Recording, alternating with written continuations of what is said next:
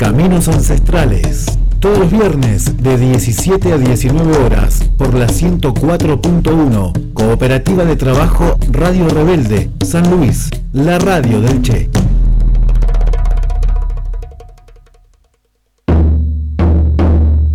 Caminos Ancestrales en la radio del Che.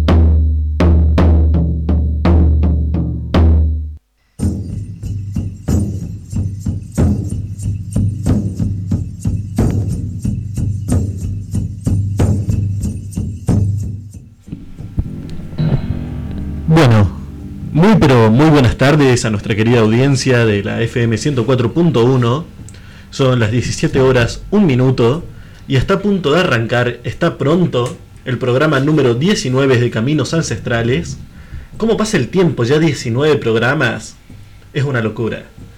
Como siempre, estamos aquí al aire para poder traer las discusiones y todas las problemáticas y noticias del campesinado, de nuestros pueblos originarios con este increíble equipo que voy a proceder a presentar. Primero desde Villa Mercedes, haciendo un esfuerzo titánico para venir todas las semanas, se encuentra nuestro querido amigo Sergio Garis. Muy buenas tardes.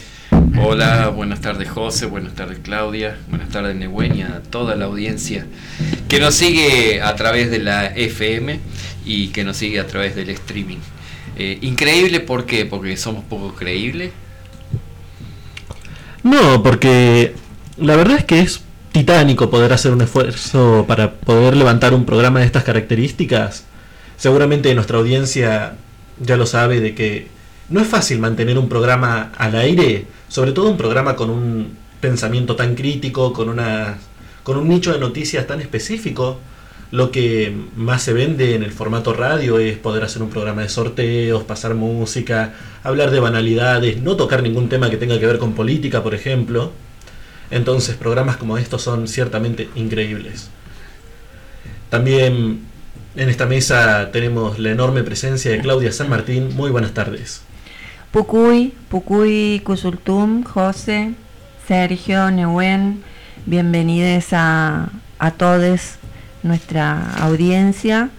Eh, Perita Yotoy, feliz año nuevo Huarpe, para todos los que están aquí, que entiendo este, tienen su corazón hoy en el territorio, porque nuestro pueblo Nación Huarpe Pincanta se encuentra desde el miércoles allí, eh, ceremoniando cada día de acuerdo a un círculo y con el oído y el corazón abierto a los mensajes ancestrales que siempre nuestro año nuevo Huarpe Pincanta nos deja como una señal para el camino que viene.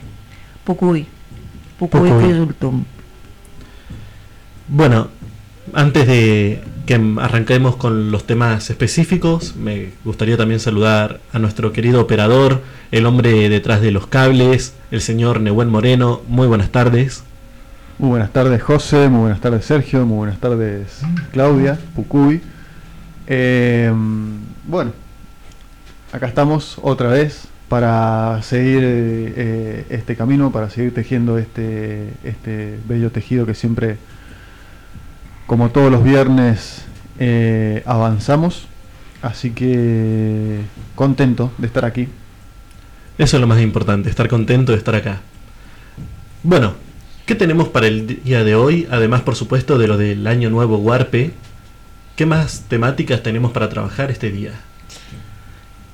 Yo diría eh, de, centrarnos ahí en, la cuestión del Año Nuevo Warpe porque es eh, justamente lo que estamos transitando y hay dos notas que están referidas a eso, Claudia. Sí, así es.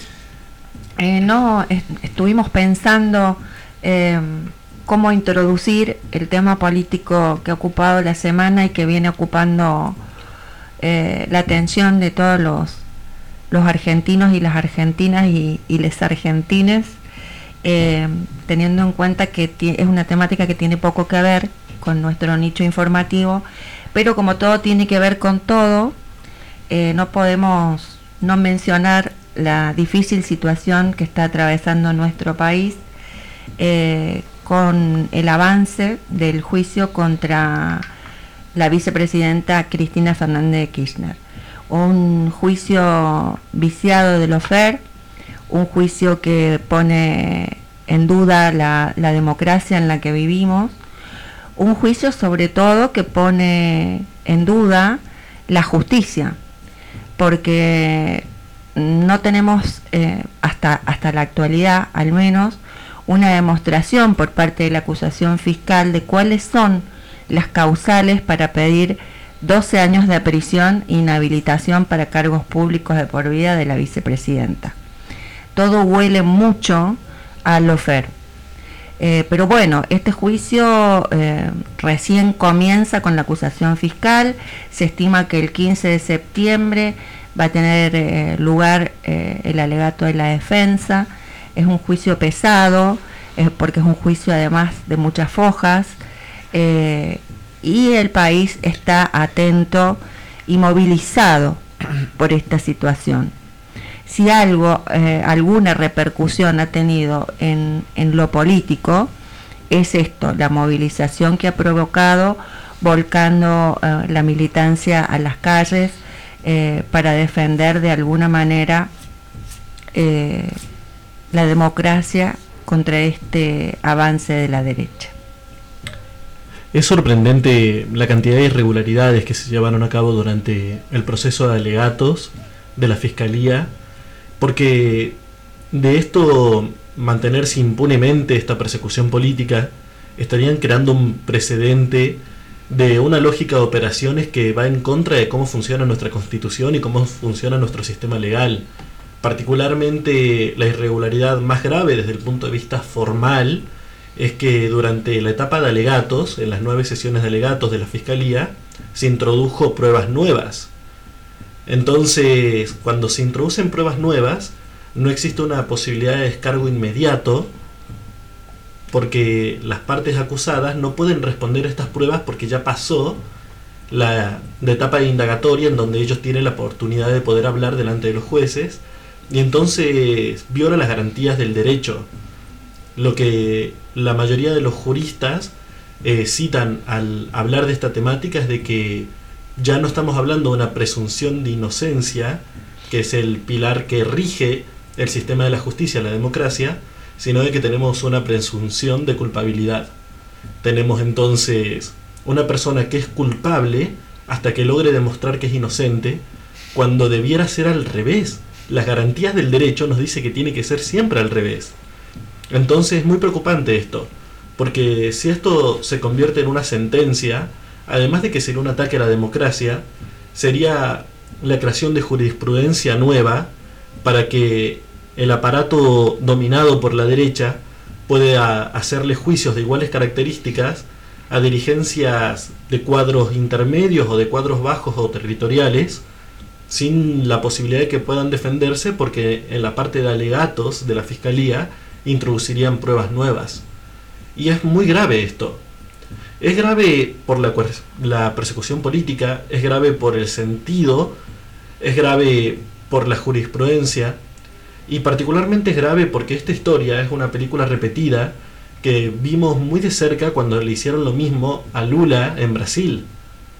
Entonces, así como en los 70 y en los 80 el plan Cóndor de injerencia de los Estados Unidos en Latinoamérica era llevar a cabo golpes de estados militares, la forma que ahora tiene la embajada estadounidense de poder meter sus intereses dentro de la agenda de los países latinoamericanos no es por medio de los militares, bueno, en algunos casos sí sigue siendo por medio de los militares, pero es por parte de la cuestión coerciva del Estado más profunda, que es la propia ley.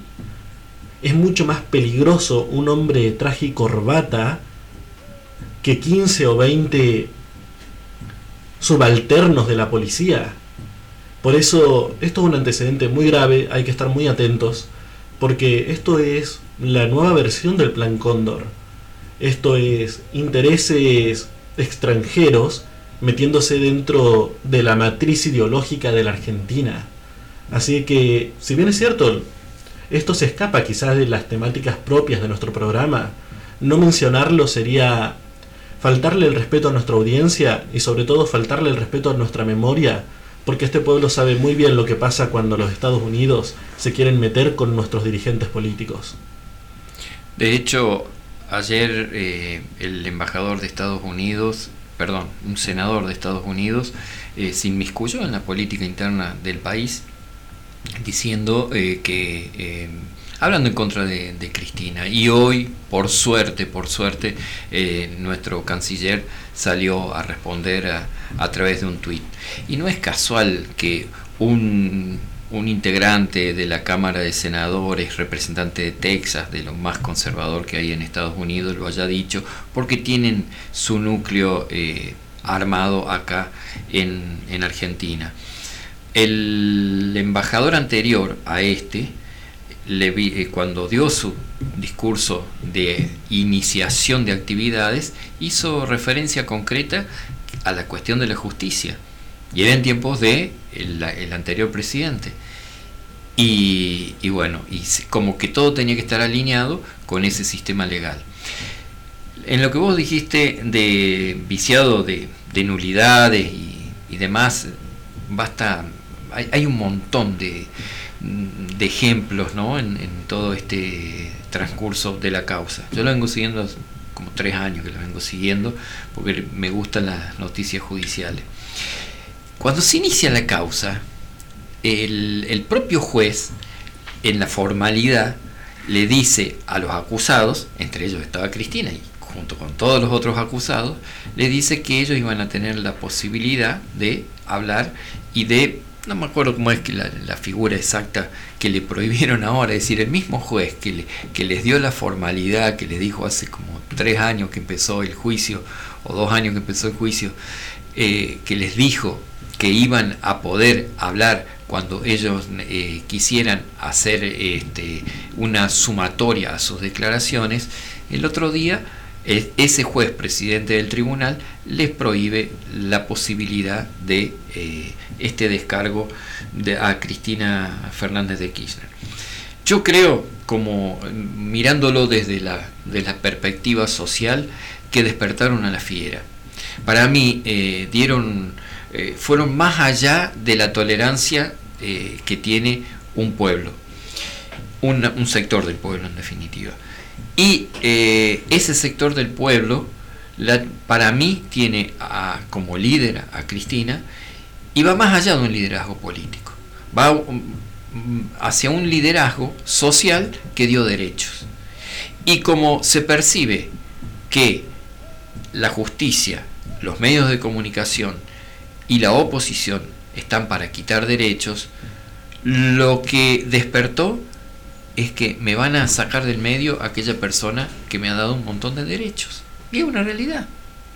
Es, es, un dato objetivo de la realidad si nos ponemos a mirar las políticas implementadas durante este último tiempo. Entonces, desde ese lugar, imagínate, a mí me impresionó ayer la movilización de Córdoba. Córdoba, estaba dormida, que vos decís, una, una cueva de, de conservadores. Y, y, y, veamos los resultados electorales que hemos tenido.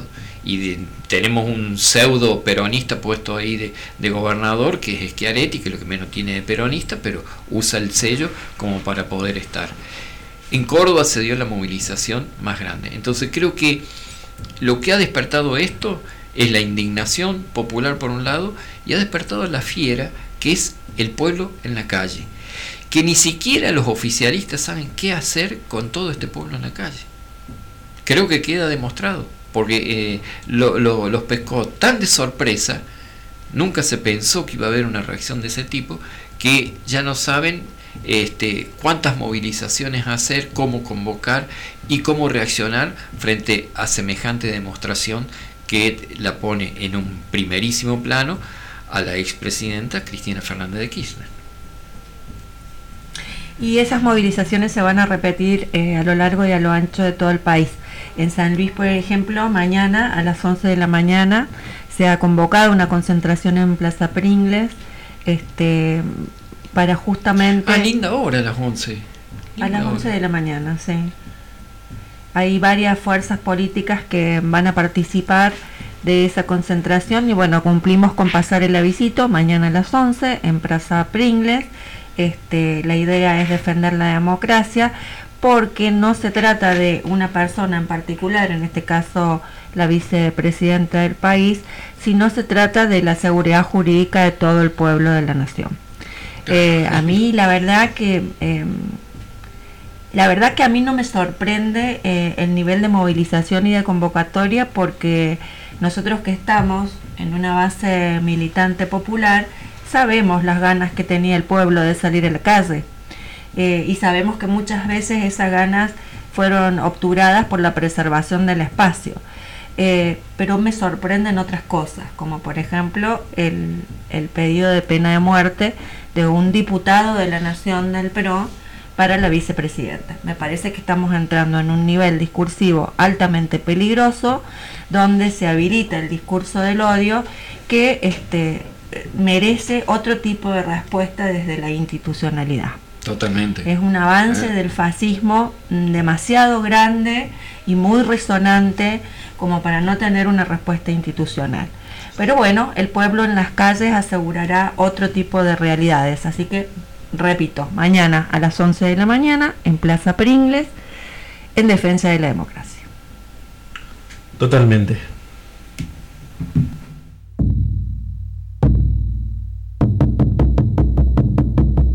Voces que tejen la trama de la vida junto con caminos ancestrales.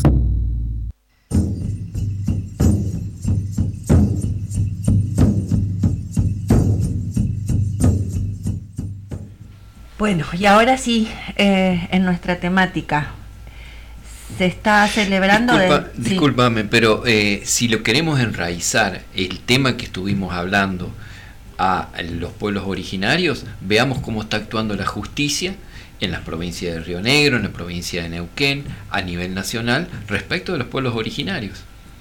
Y este, tiene todas las leyes escritas en favor de los pueblos originarios, pero ¿qué le otorga, qué espacio le otorga la justicia o el poder judicial para que se respeten ese tipo de leyes? Creo que ahí va atado justamente eh, sobre lo que estuvimos hablando. Bueno, sí, este... Que dijiste, no es sobre una persona, sino sobre el pueblo. Bueno, ahí está. Sí, sí, sí, sin duda, sin duda. Este, la justicia argentina, este, en, el caso de los pueblos originarios, hemos tenido una muestra eh, más que contundente durante el gobierno de Mauricio Macri de cuál fue el lugar que se, que se le dio a los pueblos.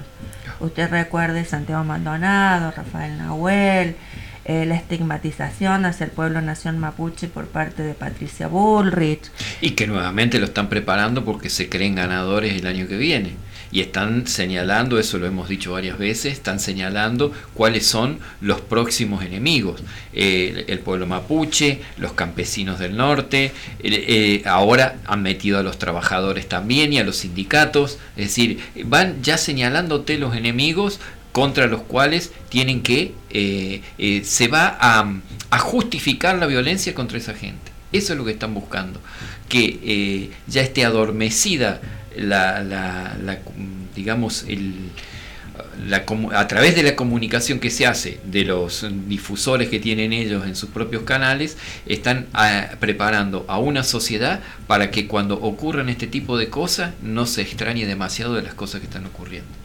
Pero te dejo con el Año Nuevo Huarpe Pincán. Bueno, nuestros pueblos naciones nunca han sido favorecidos por la justicia, a pesar de que la Constitución Nacional, la reforma de 1994, nos reconoce como preexistentes y vigentes y reconoce nuestro derecho a la educación intercultural bilingüe, nuestro derecho al territorio, eh, nuestro derecho a poder ser educados en nuestra cosmovisión, nada de eso se ha cumplido este, y es la gran lucha que todos los pueblos naciones tienen desde sus culturas eh, para lograr eh, ser escuchados.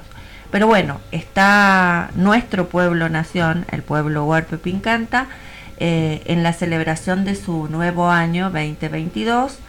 Eh, las jornadas comenzaron el lunes, hubo un espacio en la urbanidad porque como ustedes saben, muchas, muchos y muchas integrantes de nuestra comunidad viven en la urbanidad para poder educar a sus hijos, para poder trabajar. Eh, entonces se, hicieron dos jornadas en urbanidad con la participación destacada de este, un académico que es el director del programa de pueblos originarios de la Universidad de La Matanza, el doctor Félix Acuto, que tuvo oportunidad de presentar su libro, un libro que es un trabajo de recopilación, de investigación, porque él además es investigador del CONICET.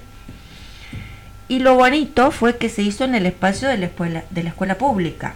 Se hizo en la Escuela de Arte número 2, frente a un auditorio de estudiantes secundarios que no se imagina usted la respuesta que tuvo frente a la exposición del doctor eh, Acuto, porque él hizo como una especie de mm, descripción de cómo se había conformado la identidad latinoamericana en el trayecto histórico. Y la verdad que, que lo hizo, lo descodificó muy bien, lo hizo muy sencillo y este, los estudiantes con sorpresa y con participación eh, respondieron a, la cita. Y por otro lado, para las niñeces hubo el desembarco de un cuento, eh, de un cuento huarpe, que también fue muy celebrado porque las niñeces después pudieron dibujar, eso fue en la Escuela Camina del, Peregrino, este, con, con las más chiquititas y más chiquititos y pudieron luego este, dibujar eh, la oralidad. Eh, todo lo que queda en papel, que para nuestras comunidades es muy valioso, porque no tenemos antecedentes escritos ni, ni, de la cosmogonía ni de la lengua materna. Entonces, este, bueno, fueron dos jornadas eh, de iniciación del año nuevo en la urbanidad que realmente nos dejó muy contentos. Y el miércoles ya el pueblo nación que está asentado en San Luis, partió hacia el territorio ancestral, al Junquillal, ese punto tripartito entre Mendoza, San Juan y San Luis, para desarrollar la ceremonia este, que se hace todos los años y que este año va a culminar el domingo, con la particularidad además de que va a ser en luna llena. O en luna nueva. En luna nueva, no en luna llena. Claro. Que una de las preguntas que le hicimos al OMTA el otro día. el año pasado había sido en luna llena y este año justamente no se va a ver la luna. Y dijo que era un rosario de estrellas, ¿no? El camino de estrellas. El camino de estrellas que además está en la simbología del pueblo huarpe plasmada en su bandera. Eh, bueno, y nos llegan las noticias del territorio, de las celebraciones de todos los días, porque como ustedes saben, este, comienzan con la primera luz del sol eh, y después siguen en la nocturnidad con diferentes ceremonias. Así que bueno, a nuestro pueblo nación, desde aquí los abrazamos y expectantes estamos esperando los mensajes que desde la ancestralidad seguramente traerán esa ceremonia. ¿Y hoy tiene idea eh, a qué está dedicado? ¿Hoy viernes? Supe ayer que el círculo de ayer fue el círculo de tierra. Eh, vamos a ver hoy eh, qué es lo que nos pasan nuestros hermanos desde allá, porque ellos son los que están comandando la ceremonia y bueno, son los autorizados para decirnos de qué se trata. Ah, está bien. Respecto del campesinado, que tenemos, siempre decimos, bloque es dedicado a pueblos ancestrales, otro bloque el campesinado, difundimos la cultura y difundimos también lo que son las necesidades de los pueblos y de los campesinos. Eh, habíamos pautado una nota con el intendente eh, del Parque Nacional Sierra de las Quijadas, pero tuvo un, problema técnico, táctico, tuvo que viajar, no va a tener este, señal, así que habíamos pautado la nota en vivo, no, no, vamos, no la vamos a poder tener, pero vamos a, modificarla por, y a reemplazarla por otra con la, mm, eh, técnica de Senasa eh, Verónica Frigidi, que ella está abocada de lleno a lo que es la agricultura familiar en la provincia de San Luis. Entonces eh, nos va a explicar las diferentes líneas que hay para, eh, de protección al productor y cuestiones que tienen que realizar los productores para eh, poder eh, trasladar su, su, su, producción de un lugar a otro, si tiene que pasar una provincia a otra. Es decir, vamos a, estar dialogando con ella para que nos desburre acerca de todos los pasos que se deben seguir y que deben seguir los agricultores familiares y muchas cosas, muchos beneficios que hay que eh, de los cuales no son conscientes todos los agricultores. Así que esperamos ser vehículo informativo respecto de esto, Claudia. Bien, lamentablemente estuvo Cabandía en San Luis y no nos enteramos. Hubiera sido maravilloso poder saberlo a tiempo para poder entrevistarlo. Ahora, ¿por qué esconden esa información? Mire, yo no sé si le esconden o no. Eh, eh, la verdad que yo me enteré por casualidad eh, y después no, no sé si, si, hubo conferencia de prensa o no, lo que sí vimos es lo que refleja la agencia de noticias del Estado provincial, el medio oficial, digamos, este, que bueno, reflejó toda la, la actividad que Cabandier tuvo en San Luis, que no, que no, no fue poca, porque visitó lugares y además estuvo acompañado por funcionarios nacionales. Y una pena no saberlo porque justamente vino por la aplicación del bono verde, que es un tema que nosotros teníamos sobre la mesa y eh, sobre el que tenemos muchísimas dudas, muchísimas inquietudes, este, que sería muy bueno que tuviera difusión. Eh, pero bueno, la próxima vez será quizás. a nosotros no nos van a avisar seguro.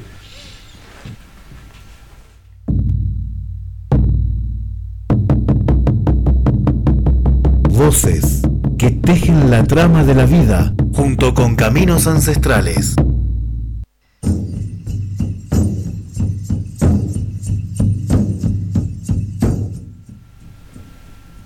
Bueno, y como decíamos, este, en, las celebraciones de la urbanidad tuvimos oportunidad de charlar un ratito con Claudia Lorena Mercado, eh, una hermana de la comunidad talquenca. Esa en realidad es mamá de una integrante de la comunidad eh, y en su, en su búsqueda, digamos, de, la cultura ancestral como artista popular, escribió un cuento para las niñeces basada en una historia ancestral que compartió con los alumnos de la Escuela Camino del Peregrino. Eh, pudimos charlar eh, brevemente con ella y es la nota que vamos a escuchar a continuación. Buenas tardes Claudia, muchas gracias por recibir a Caminos Ancestrales. Qué gusto tenerte con nosotros. Eh, bienvenida al Año Nuevo Huarpe y queremos que nos cuentes cuál ha sido tu experiencia en el día de ayer cuando presentaste un trabajo en una escuela de la ciudad de San Luis. Buenas tardes, ¿cómo les va a todos? Eh, sí, fue una experiencia agradable, positiva. Pude acompañar a, los representantes de la comunidad Duarte. Estuvimos con el hombre y su familia. Se hizo un trabajo con niños de primaria y realmente fue muy satisfactorio. Eh, hace unos años escribí un libro inspirado en la comunidad Huarte Pincata y por primera vez lo pudimos presentar en una escuela y trabajar conjuntamente con los niños y el resultado fue eh, gracias a Dios, muy lindo. Eh, se trata de un cuento, Claudia, según lo que vos nos comentabas. ¿Nos podés contar cómo recuperaste ese relato? Hace unos años eh, me enteré que mi hija era descendiente de Huarpe, perteneciente a la comunidad Francisco Talquenca de Santa Rosa. Entonces em, quería conectarla con sus raíces y empecé a buscar bibliografía. En la bibliografía me hablaban de un huarte que ya estaba extinguido, pero que mi hija era descendiente, quiere decir que estaban vivos. Y empecé a buscar fuentes por distintos medios, eh, dirigiéndome a, los municipios, a ver si había alguna estadística, en la Nación también googleé. Eh, y de una de esas formas llegué a Miguel protegida. Y él me contó el trabajo que realizaba en su comunidad. Para contarle la historia a mi hija, yo antes ya había creado un cuento. Este cuento estaba inspirado más en la historia de los libros de Valdivia. Entonces lo que hice, una vez después de hablar con el OMTA, es modificar el relato y adaptarlo a todo el conocimiento y la sabiduría que me había transmitido. Clau, ¿y nos podés contar en qué consta el relato? ¿De qué trata el cuento? Este relato no tiene héroes ni heroínas, sino que tiene un recorrido a través de las emociones, de los sentimientos. Si hay un personaje principal, que es Orok, tiene características muy particulares porque es una niña sensible que es acompañada por la comunidad para cumplir una misión, donde realiza un proceso de aprendizaje con su abuela, con su padre, con la fauna, con la flora. Y a medida que crece, va llegando la hora de cumplir su misión. Y ella atraviesa eh, distintos momentos en el cuento, pero uno que es importante es cuando se festeja el Año Nuevo Huarpe.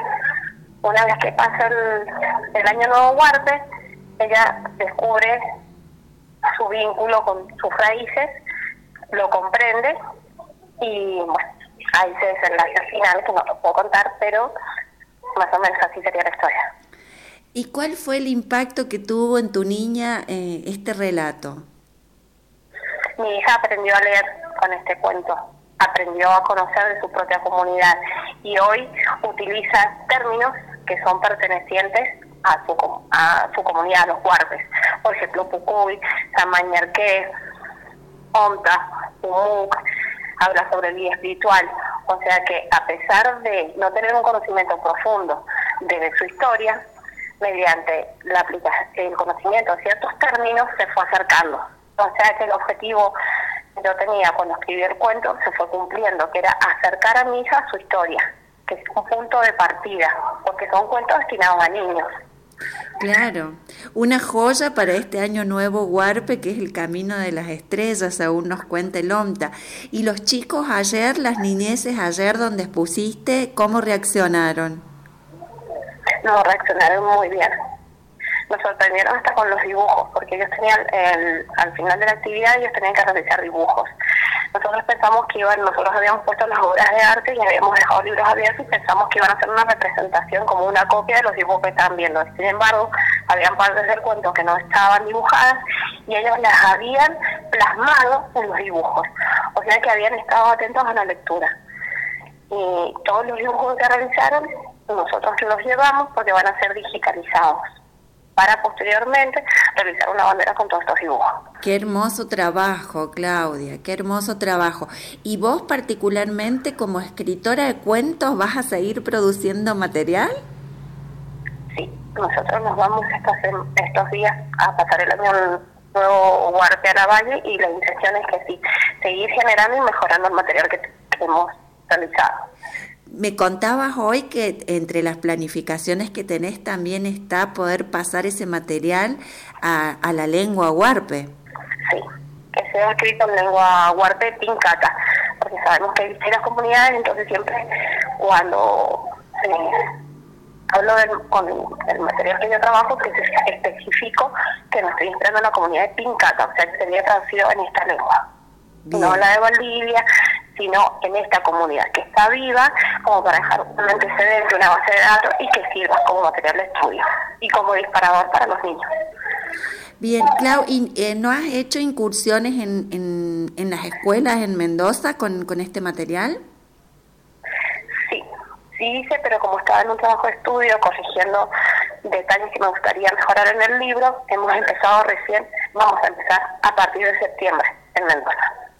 Bien, Claudia, te agradecemos muchísimo tu tiempo y el aporte maravilloso para las niñeces en este año nuevo. Sabemos que te vas al territorio mañana tempranito a, a vivenciar junto a la comunidad y bueno, les deseamos lo mejor y muchísimas gracias por atendernos. Muchísimas gracias y espero que disfruten el año nuevo Huarte y nos estaremos viendo ya. Seguramente, seguramente, Clau. Muchas gracias.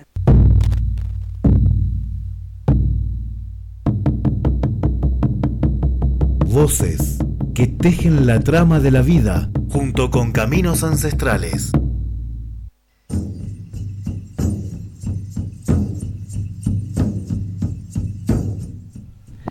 Una experiencia maravillosa la de la presentación del cuento, el cuento que se llama El Valle del Lucero del Alba.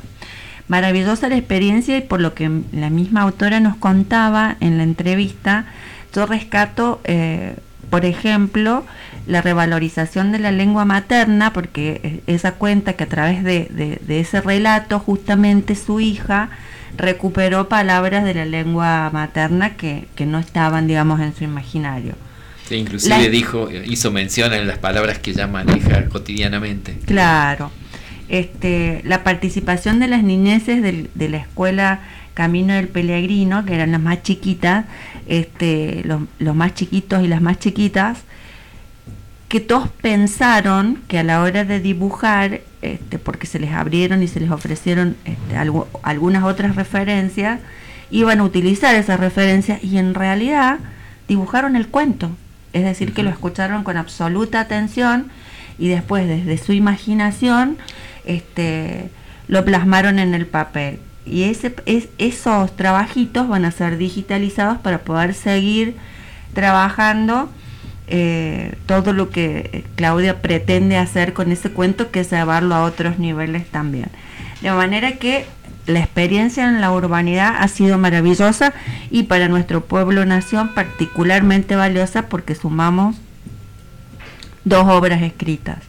Una eh, que está dirigida a las niñeces, que es tan importante que visualicen al indio y a la india viva, no como lo cuenta la historia, extintos, desaparecidos, protagonistas del pasado, sino preexistentes y vigentes, y otro eh, dedicado a quizás a las juventudes, seguramente a la primera adultez, con eh, relatos en primera persona, que fue la recopilación que hizo el CONICET y que después vamos a, a, a detallar, digamos, con la nota que tenemos con el doctor Félix Acuto. Es decir, que el caminito, el tejido que se hizo en urbanidad, como la previa a este año nuevo Huarpe Pincanta, ha tenido mucho fruto. Y a su vez ese tejido lo podemos unir al tejido que hicimos hace poco con Daniela, con su juego Laidagai, que eh, también es parte de la cultura de los pueblos originarios que se transmite a los chicos a través de las escuelas, ¿no? porque ella dijo, y a su vez después eh, su compañera que la asesoró en toda la parte eh, de pueblos originarios, de cultura y demás para la realización del juego, es, son elementos para poder ir introduciendo el conocimiento de los pueblos originarios dentro de lo que es la cultura de su propia cultura y de la cultura del blanco también, como para ampliarlos el conocimiento y no seamos tan eurocéntricos para aprender. Sí, pese a las desigualdades que hay, porque por ejemplo Chaco quedó claro con esas entrevistas que hicimos en su momento, que es una provincia que está muy avanzada en derechos, sobre todo en derechos educativos, comparado con San Luis, por ejemplo, pero sin embargo los pueblos siguen caminando, siguen tejiendo y siguen avanzando. Y eso es lo auspicioso, digamos, que tiene el marco de este nuevo año, eh, nuevo Huerpe Pincanta, digamos.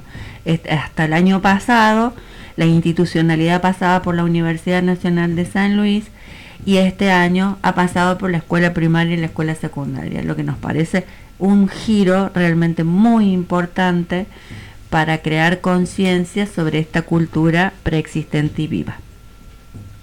Me gusta particularmente mucho la idea de preexistente y vigente, porque si bien es cierto el pensamiento crítico en las universidades suele ser un poco más acatado a la realidad y suelen entender a los pueblos naciones como preexistentes y vigentes, eh, es cierto que en la primaria y en la secundaria, sobre todo en la primaria, los pueblos naciones preexistentes son relatos arqueológicos. Son otra era, son una otredad que es completamente anacrónica.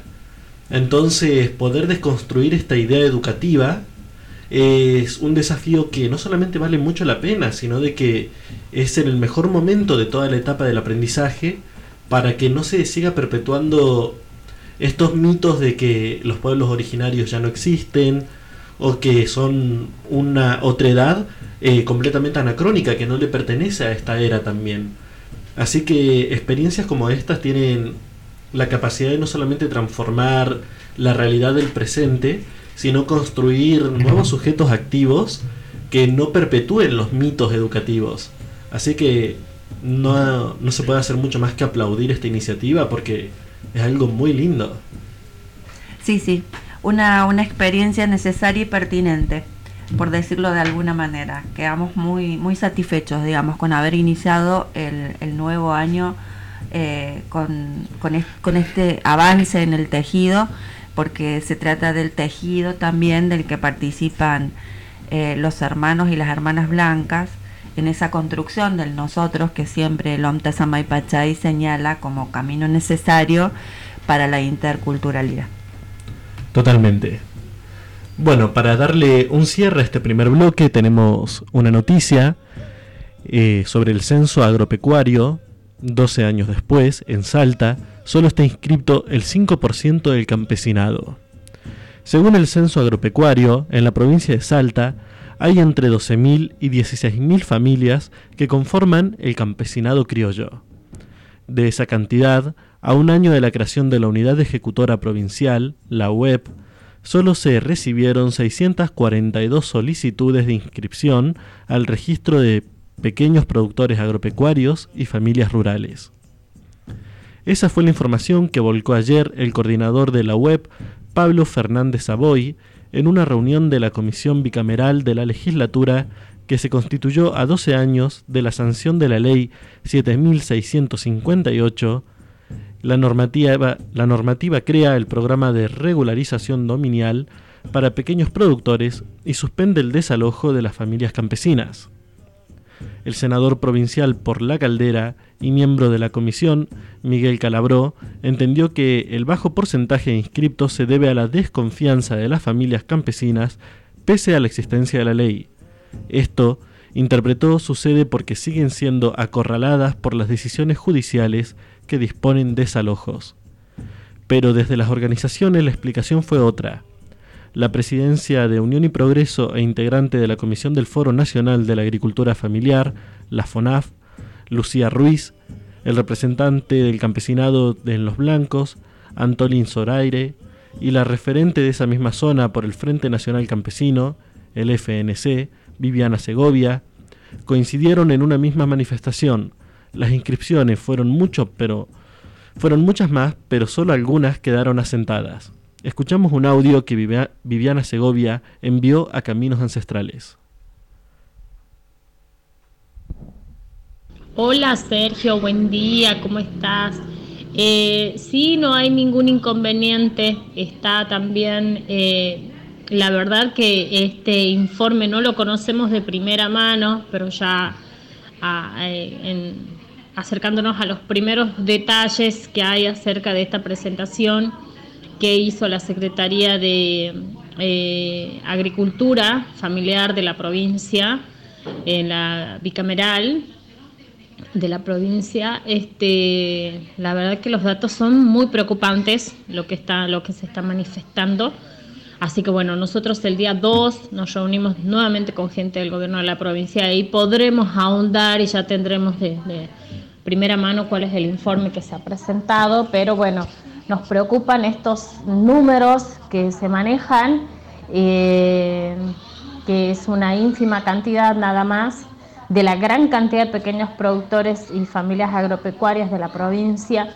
Solo un pequeño porcentaje, creo que es un 5%, está contemplado como pequeño productor. Y esto deja a las claras la falta de eh, documentación de alguna manera la situación de, inestabilidad que vive el pequeño productor en relación a, la titularidad de las tierras, ¿no? Eh, y también, bueno, deja las claras todo esto. Hay mucho, mucha trampita en el medio eh, y muchos requisitos que eh, el pequeño productor no los puede cumplir por esa misma razón. Muchos no pueden ingresar y esto deja, como te decía, las claras la situación que se vive en relación a la falta de titularidad de las tierras, ¿no? Bueno, luego de terminar esta, esta noticia vamos a ir al cierre de este bloque con un tema musical de Arbolito que se llama Baila, Baila.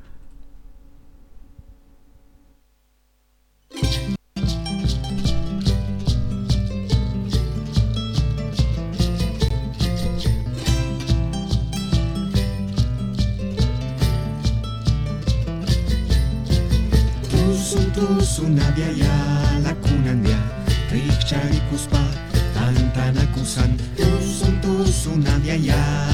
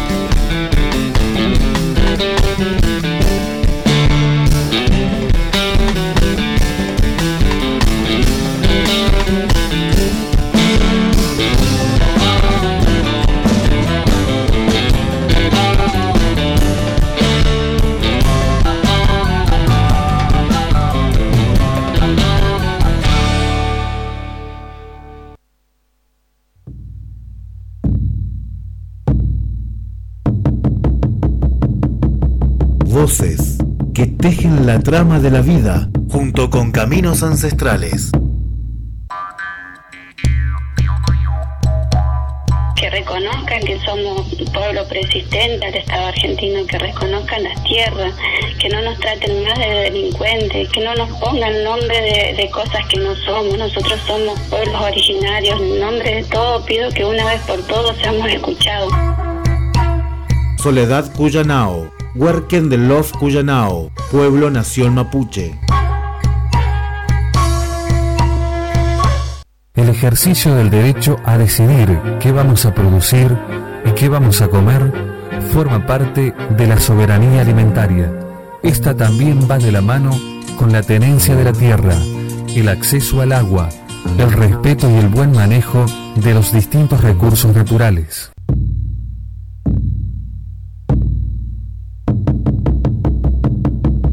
Voces que tejen la trama de la vida junto con caminos ancestrales.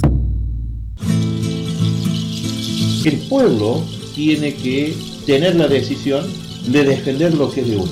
El 50% de la Argentina está en la pobreza eh, y somos pobres porque eh, tenemos que entrar a cambiar el, rumbo. Estas cuestiones la cooperativa, el asociativismo, el trabajo colectivo, no vamos a ser, no vamos a ser tan pobres, porque está todo por hacer. Fabio Lucero, presidente de la Cooperativa de Trabajo Agroindustrial Tilizarao, limitada, de la provincia de San Luis.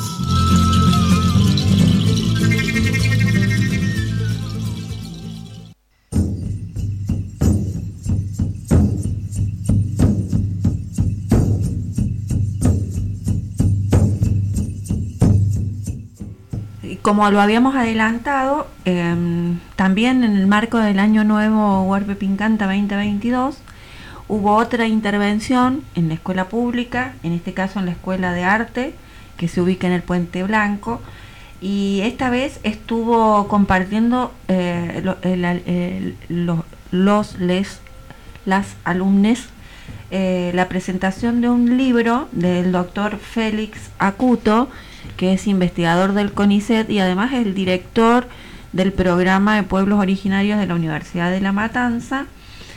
Eh, un libro que es una recopilación de varios autores y que tiene una particularidad. Eh, es un libro que no tiene mediación científica, sino que la recopilación responde a la palabra en primera persona de distintas autoridades de varios pueblos originarios, porque han hecho un trabajo, un recorrido por este, absolutamente todo el país y, han recopilado en primera persona estos testimonios de autoridades de comunidades de los pueblos naciones. Eh, en el caso de nuestro pueblo Huarpe Pincanta, eh, es el capítulo 7, eh, pero vamos a escuchar al investigador que nos deja con suma claridad las intenciones que la ciencia en, en, en este caso tuvo en, en la conformación de esta, de esta pieza de, de recopilación. Buenas tardes, doctor Félix Acuto. Muchas gracias por recibir a Caminos Ancestrales. Sabemos que viene de un día eh, de mucha actividad junto al pueblo nación Huarpe Pincanta y queríamos conocer las razones de su visita a San Luis. Antiguos, algunos muy contemporáneos, se los narra en pasado a los pueblos originarios, no solamente a los huarpes, sino eh, a otros pueblos de, dentro de la Argentina. Lo que es Argentina se nos narra como si fueran pueblos extintos. Entonces muchos pueblos originarios están en un proceso desde hace varios años de eh, presentarse en varios foros justamente para eh, mostrarse presentes, como pueblos presentes, activos, con sus culturas ricas eh, y que eh, tienen derechos, derechos que están consagrados en, por ejemplo, la Constitución Nacional, pero también en tratados y declaraciones internacionales. Eh, doctor, en la intervención que usted tuvo hoy presentó un trabajo, eh, un libro que se llama Patrimonio y Pueblos Originarios. ¿Cuál es la particularidad de este trabajo? Bueno, eh, yo soy investigador de CONICET y, y profesor de la Universidad Nacional de La Matanza y ahí conocimos un proyecto que lo que busca es realizar con los pueblos originarios, en este caso el pueblo huarpe, un trabajo intercultural. Esto quiere decir que las partes estén eh, en una interrelación que sea igualitaria, ¿no? Nadie por arriba del otro. La ciencia muchas veces se ha apropiado de las voces y de los conocimientos de los pueblos originarios, presentándolos como propias, digamos, esos conocimientos, como, eh, como eh, si fuera el conocimiento de un investigador.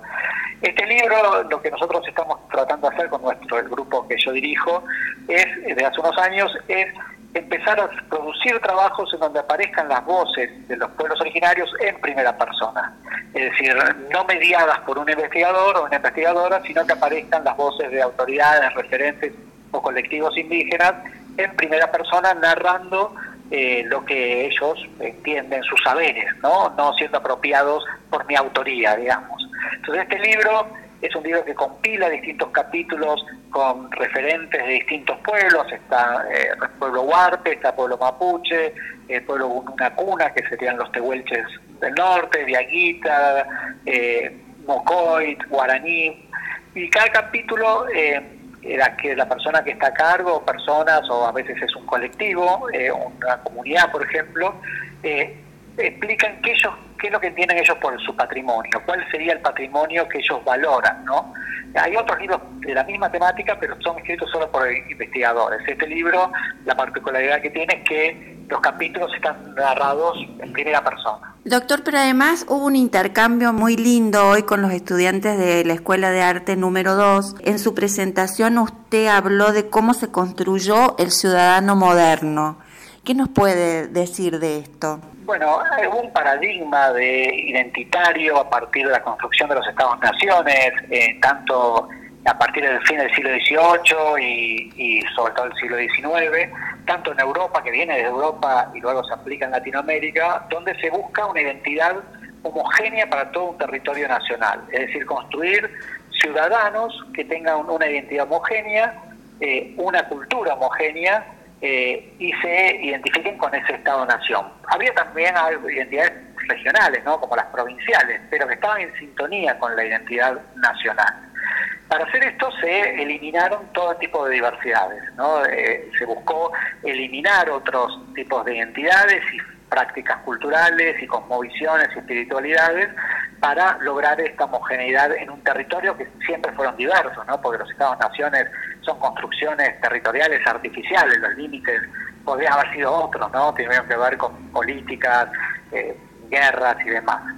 Entonces, este proceso que en Latinoamérica arranca de la segunda mitad del siglo XIX, eh, creó lo que son los países hoy día latinoamericanos con sus identidades nacionales y en detrimento de otras identidades como las indígenas, pero también las afro o las mixtas.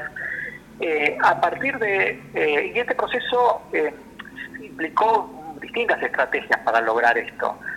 por ejemplo, no dar derechos a, a, lo, que sea diferente, por ejemplo, en este caso al indígena, no, no reprimir sus prácticas culturales, eh, construir conocimientos y educaciones homogéneas, ¿no? Los programas educativos, por ejemplo, en el caso de Argentina, de la Quiaca, Ushuaia, fueron todos iguales. Eh, y eh, esto va a cambiar hacia fin del siglo XX recién, donde también tiene que ver con un proceso histórico a nivel de Occidente, ¿no? del mundial, pero del lado de Occidente, en el cual se empieza a cambiar el paradigma y se empieza a valorar la el multiculturalismo, ¿no? la diversidad, se empieza a celebrar. Eh, y esto hace que el paradigma de estados homogéneos, estados nacionales homogéneos, se empieza terminar, esto con el, con el final de la Guerra Fría sucede, y empieza a promoverse, hay distintas agencias que empiezan a promover eh, la diversidad. Diversidad en muchos sentidos, no solamente a nivel étnico, racial, en el caso, por ejemplo, respetar, empezar a respetar a los pueblos originarios, reconocerlos. La ONU, por ejemplo, dio en, hacia fin, principios del, 2000, el, declaró la década de los pueblos originarios, pero también esto tiene que ver con lo que está sucediendo ahora con las diversidades de género, la diversidad sexual, ¿no? dar derechos y visibilizarlo, ¿no? Entonces ese es el proceso que estamos desde hace unos años en Occidente y en, el caso Latinoamérica y Argentina, un proceso en el cual se hacen reparaciones históricas a las minorías en las, a las que antes se, se buscó eliminar eh, y se empiezan a dar derechos. Esto por supuesto no quiere decir que ya estemos todos en un mundo ideal, pero bueno, ha cambiado completamente a lo que era hace no tantos años atrás, el, el acercamiento a los pueblos originarios en este caso. Usted nombró hoy ese proceso como un proceso de blanqueamiento, si no me equivoco, por lo que escuché. También dijo que tuvo em, una, una especial participación en ese cambio algunos movimientos sociales latinoamericanos. Sí, la, política de identidad que aplicó todos los países latinoamericanos cuando eh, se constituyen hacia la segunda mitad del siglo XIX, esa política ¿no? de crear naciones eh, similares a los estados europeos. ¿no? Ese era el modelo.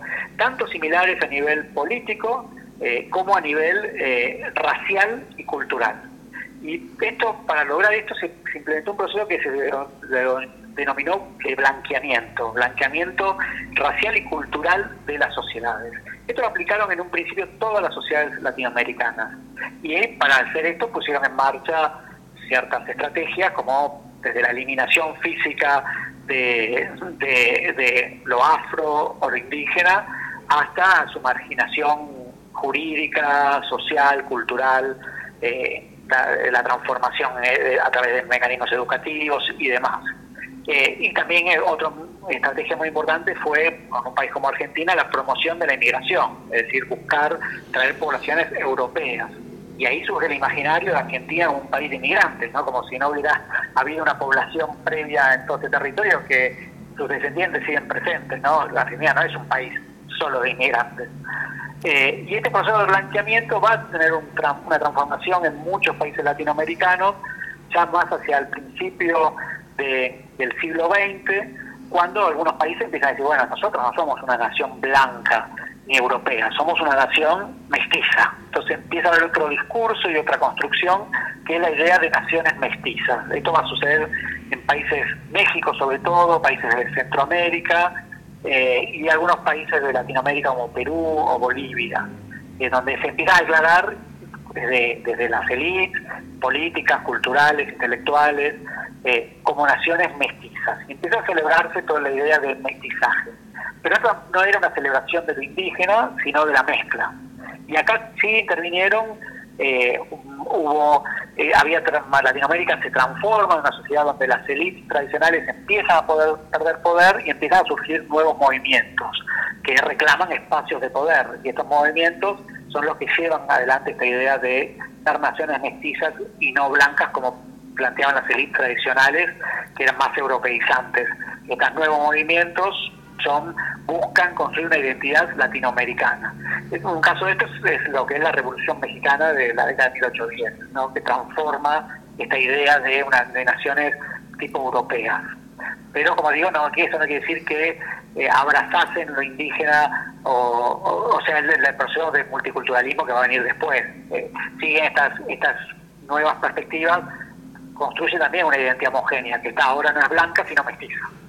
Eh, usted además es director del programa de pueblos indígenas de la Universidad de La Matanza. ¿Cómo analiza la realidad hoy de los pueblos naciones en nuestro país? Porque le pregunto porque este, no hace mucho tiempo, en el, en el gobierno anterior, por ejemplo, el pueblo nación mapuche este, fue acusado de extranjería eh, como una forma de estigmatización, digamos, que también es una forma de negación, entre otras cosas, y no, no, no está tan lejos, digamos, eso.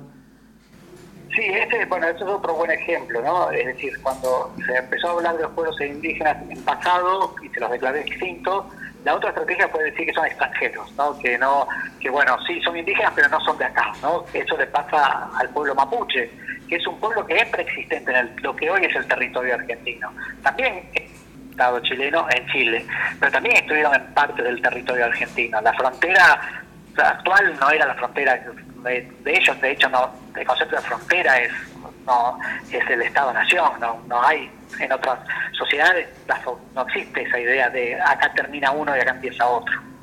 Eh, la situación del día se ha, mejorado, ¿no? Eh, hoy hay espacios, hay recursos, pero obviamente dista mucho de, ser ideal. Eh, sigue habiendo en los territorios indígenas represión, sigue habiendo expulsión de los de las comunidades de sus tierras, Eh, es decir, la modernidad misma tiene como dos caras, ¿no? El, toda la sociedad moderna occidental. Por un lado es lo que viene desde, digamos, el proyecto ilustrado, la idea de democracia, república, derechos. Entonces se ha expandido y hay más derechos para los pueblos originarios. Pero la otra, la otra contracara es eh, el, negocio, ¿no? la, economía. Entonces, eh, por, otro, por otro lado, están empresas transnacionales comprando tierra para explotar litio, para explotar eh, eh, recursos mineros y demás, que quitan a los pueblos originarios sus territorios, ¿no? los expulsan de sus territorios, la expansión de la soja. Entonces, en los territorios indígenas se viven situaciones de conflicto por esta por este tema del desarrollo económico en pos de recursos que están en los territorios indígenas. Entonces esta es una situación que sigue siendo muy ambivalente. No es la de hace 50 años atrás, donde no tenían derechos, directamente no había una herramienta jurídica y los pueblos originarios tienen herramientas jurídicas para poder defenderse, pero esto no quiere decir que se cumplan. Eh, los derechos a veces tardan 10 o 15 años en que se empiezan a implementar, ¿no? Cuando sale una ley. Eh, existen, hoy día tienen esas herramientas para poder eh, llevar un proceso jurídico adelante y poder defenderse, pero bueno, sigue habiendo muchos conflictos, eh, muchos conflictos sobre todo territoriales, ¿no? De, expulsiones de los territorios y como decíamos, el caso mapuche es un ejemplo, ¿no? Donde hay una estigmatización eh, creada sobre el pueblo mapuche, ¿no? Que, diciendo, bueno, son extranjeros, no son de acá, que quieren, y no, no, no es así, son ciudadanos argentinos también y son preexistentes al Estado-Nación Argentina. Doctor, y mm, en el caso de, del programa que usted dirige en La Matanza, ¿existe alguna estrategia académica para poder poner sobre en, discusión, digamos, los derechos, por ejemplo, constitucionales que no se cumplen para los pueblos naciones? ¿Está impulsando de alguna manera esto? Sí, nosotros, bueno, nuestra escala, obviamente, una escala pequeña, porque la que se tiene que hacer cargo de eso es el Estado, ¿no? Pero nosotros lo que hicimos en el programa que, que dirijo es eh, hacer trabajos de promoción de derecho indígena, eh, darlo a conocer, eh, tanto a nivel de instituciones, distintas instituciones, como por ejemplo a nivel de los pueblos originarios y sus comunidades. Entonces hemos dado, organizado actividades en los territorios indígenas donde se, se, informa sobre cuáles son los derechos, porque hay mucha gente que todavía no los conoce, ¿no? gente de, de pueblo originario, otros sí. Eh, y también produjimos un cuadernillo que es sobre derecho indígena, que está narrado en primera persona como la voz indígena, porque la mayoría de los que habían salido era la ley, digamos, como mm, cortada y pegada en, en los libritos. ¿no? El artículo tal, el artículo 1, el artículo 2, el convenio 169 de la OIT, bueno, nosotros armamos un cuadernillo que está explicada la ley. Se dice, bueno, tenemos derecho sobre nuestro territorio, si este es el marco jurídico que nos los está dando y demás. Entonces tratamos de hacer esos dos tipos de material, no como un libro que se distribuye gratuitamente y otro es eh, ir nosotros a los territorios y eh, trabajar en, los territorios sobre estos temas. Vimos cómo las juventudes interactuaban esta mañana en su conferencia y en la presentación que hizo el Pueblo Nación. ¿Con qué sensación se quedó usted después de eso? No, a mí fue una experiencia muy agradable porque realmente los chicos y las chicas estaban muy atentos. Eh, uno se da cuenta cuando está frente a una audiencia si están prestando atención o no. Eh, y la verdad están muy atentos, muy participativos muy respetuosos así de, de los tiempos. Eh, de hecho, eh, es, mucho se tenía, llegó el horario que se había terminado, se podían ir y muchos decidieron quedarse a seguir participando cuando podrían haberse ido a su casa o a pasear o lo que fuere. La verdad que, bueno, es apuntar a la juventud es muy importante porque es el futuro, claramente, es una obviedad de eso, pero es así. Y que, bueno, ellos también empiecen a conocer y familiarizarse con estos temas y, y como decíamos hoy las autoridades de UARP, es bueno, primero de todo saber que existimos y estamos vivos y estamos en los territorios y tenemos derechos. Entonces, bueno, eso, aunque sea uno o dos que, que lo reproduzcan, ya es importante. Pero creo que fue muy exitosa porque hubo mucho interés, mucha participación eh, y mucha atención. La verdad que muy, muy, muy bien estuvo el día, fue muy, muy gratificante. Doctor, muchísimas gracias por habernos atendido. Muchas gracias a ustedes y a disposición para cualquier otra ocasión.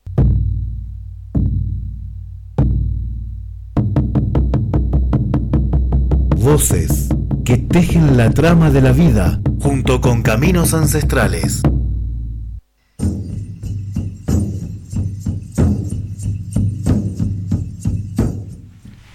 Impecable la nota con el doctor Félix Acuto, impecable él como investigador, con su claridad, con su humildad y el trabajo que está haciendo realmente por los pueblos originarios me pareció maravilloso. Esto de dejar de lado el, extractivismo académico para darle lugar a los pueblos en primera persona me parece un paso adelante eh, muy importante en la academia, porque, eh, bueno, este programa Caminos Ancestrales nace un poco en respuesta a eso, ¿no? En la necesidad que teníamos de tener a los pueblos hablando en primera persona, con su cosmogonía, con su manera, con sus lenguas, con su forma de interpretar la vida y el mundo, que es completamente distinta a la que estamos acostumbrados en el colonialismo blanco, digamos. Y Acuto hace una interpretación maravillosa, histórica, pero además eh, la oportunidad de poder dejar en un libro una recopilación que tiene que ver con la mirada de las autoridades y de las comunidades que conforman los pueblos naciones en primera persona. Varios pasajes imperdibles de lo que el doctor Acuto nos dejó en su intervención. Bueno, ahora está en el territorio, supongo que será maravilloso lo que pueda mirar desde la vivencialidad en esas lunas y soles que transcurren en el año nuevo Huarpe de manera mágica. Qué interesante que lo pueda eh, visualizar directamente en territorio todas estas cosas que ha escuchado, porque no sé la captación de, de, la información directa dónde la ha realizado, pero generalmente son gabinetes, son lugares cerrados, y estar en el territorio le va a permitir comprobar todas esas palabras en los hechos directos del territorio y compartiendo toda esa naturaleza exquisita, ¿no? Bueno, justamente eso, interpretar este, la prioridad de la vivencialidad, que es una prioridad que tienen los pueblos naciones, porque cada pueblo nación es una cultura, entonces cada uno con su particularidad este, priorizan la vivencialidad como una forma de poder entrar sinceramente, con el corazón y la mente abierta, a las experiencias que se viven, se viven como pueblo-nación. Y este investigador en particular lo ha entendido perfectamente. Entonces eso queda demostrado tanto en sus obras académicas como en su pasaje por la vida de los pueblos. Vino a San Luis, se contactó con los jóvenes, dejó su mensaje, que un mensaje esperanzador, iluminador, abrió cabezas y ahora está haciendo su experiencia en el tejido en el Junquillar junto a nuestro pueblo nación. Le deseamos la mejor experiencia sin duda, porque los que hemos vivido los años nuevos Huarpes sabemos cómo se enciende el corazón después de eso.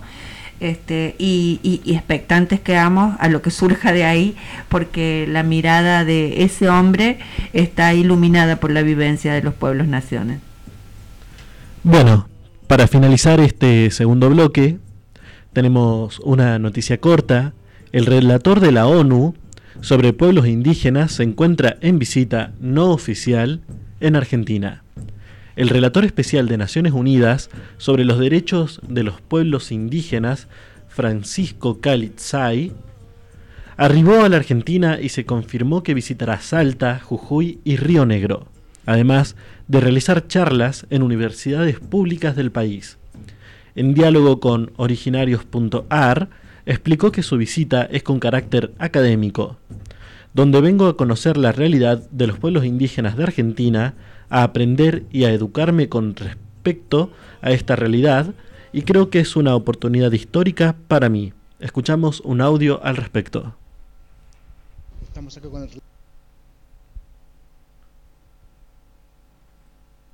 especial de la ONU sobre los derechos indígenas. En principio le voy a pedir que, que me haga un- una breve reflexión eh, respecto a su venida para, para acá, para Argentina, y las actividades que está realizando. Bueno, muchas gracias. Primero, eh, es una visita académica con carácter académico, donde vengo a conocer cuál es la realidad de los pueblos indígenas, aprender a educarme con respecto a esta realidad y creo que es una oportunidad histórica para mí. He tenido la oportunidad de estar aquí anteriormente, sin embargo, es la primera vez que voy a estar con más representación de pueblos indígenas y esencialmente voy a estar impartiendo varias eh, charlas eh, magistrales en las universidades que he tenido el honor de que me inviten y por supuesto recoger información y testimonios de la realidad de los pueblos indígenas de Argentina. Bien, eh, además de Buenos Aires, también va a estar en otros lugares. Sí voy a estar en Salta, voy a estar en Río Negro, eh, voy a estar en Jujuy, en, el- en don- en las regiones donde voy a reunirme con representación de los pueblos indígenas de estas regiones. Buenísimo. ¿Algo más que quiera agregar? No solamente agradecerle a las universidades, principalmente a la Universidad de Buenos Aires y a la Universidad de... Ahí está, muchísimas gracias. A ustedes, muchas gracias. Gracias. Bueno, luego de escuchar este audio, nos vamos a ir a la pausa musical escuchando a Edson Belandia y a Adriana Lescano, su madre patria. Hace más de cinco siglos que los vagos del gobierno arribaron del infierno en los barcos de un pirata con lepra, curas y ratas a llevarse sin pagar oro, plata y reficar, agua, tierra, pan y leche y a la barco no de breche. Las lucas en Panamá que los mantenga su madre patria, su madre patria que los mantenga su madre patria, su madre patria, su madre patria, su madre patria, su reverenda madre su madre patria. Estos son los requisitos para ser multimillonario. Pague el mínimo salario al que necesite un puesto. Evada todos los impuestos y apoye su candidato para que agilice el contrato. Dele coima al enemigo, cianuro dele al testigo y dele cuota al paraco que los mantenga su madre patria. Su madre patria, que los mantenga su madre patria. Su madre patria y su madre patria. Su madre patria, su reverenda madre. Su madre patria.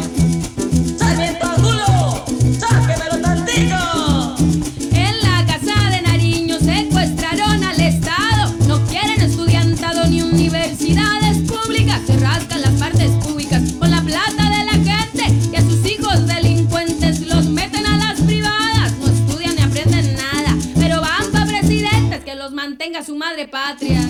Su madre patria, que los mantenga su madre patria. Su madre patria, su reverenda madre. Su madre patria, que los mantenga su madre. Su madre patria. Vengo con este merengue para decirle al policía que cante esta melodía, que se aprendan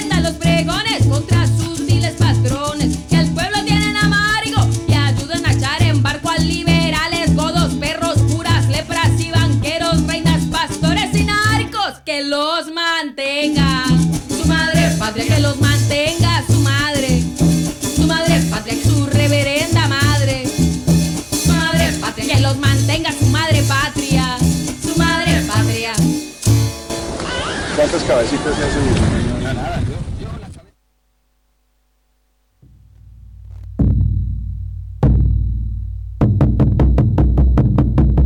Voces que tejen la trama de la vida junto con caminos ancestrales.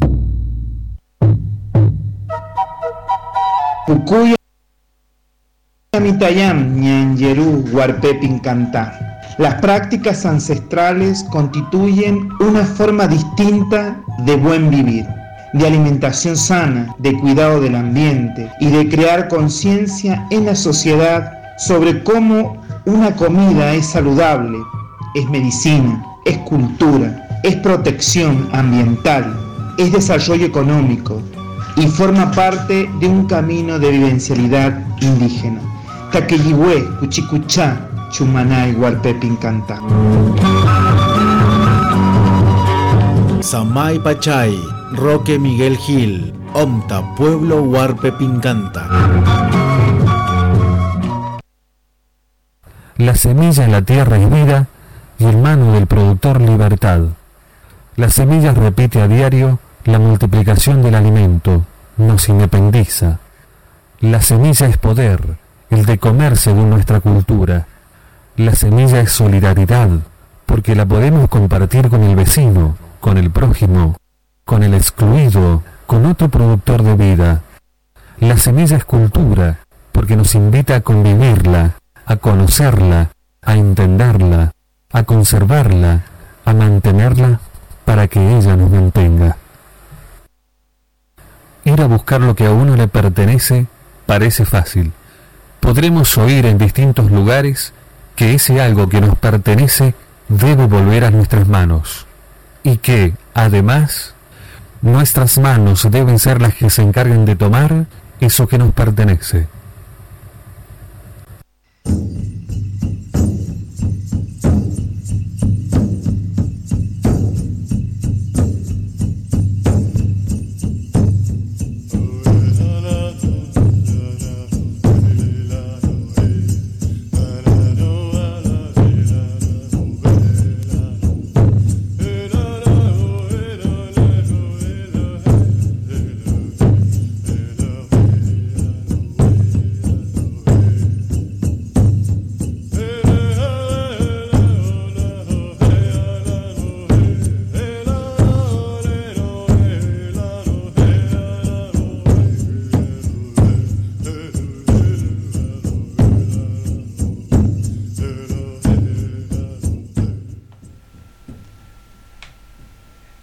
En el inicio de este último bloque vamos a tener una entrevista en vivo con la representante de un organismo nacional que es más que importante para el desarrollo y para la sanidad de los productos que se, eh, valga la redundancia, se producen desde la agricultura familiar. Estamos eh, eh, en contacto con Verónica Frigidi, ella es eh, de Senasa y te damos las buenas tardes, Vero, ¿cómo estás? Hola Sergio, buenas tardes a vos y a toda tu audiencia, todo muy bien por suerte. Vero, ¿por qué no nos especificas en qué parte de Senasa estás trabajando? Porque vos estás directamente relacionada con la agricultura familiar. Así es. SENASA, que es el Servicio Nacional de Sanidad y Calidad Agroalimentaria, que es básicamente quien controla que todos los alimentos que consume la población eh, sean inocuos, o sea que no representen ningún peligro, ningún riesgo para la salud pública.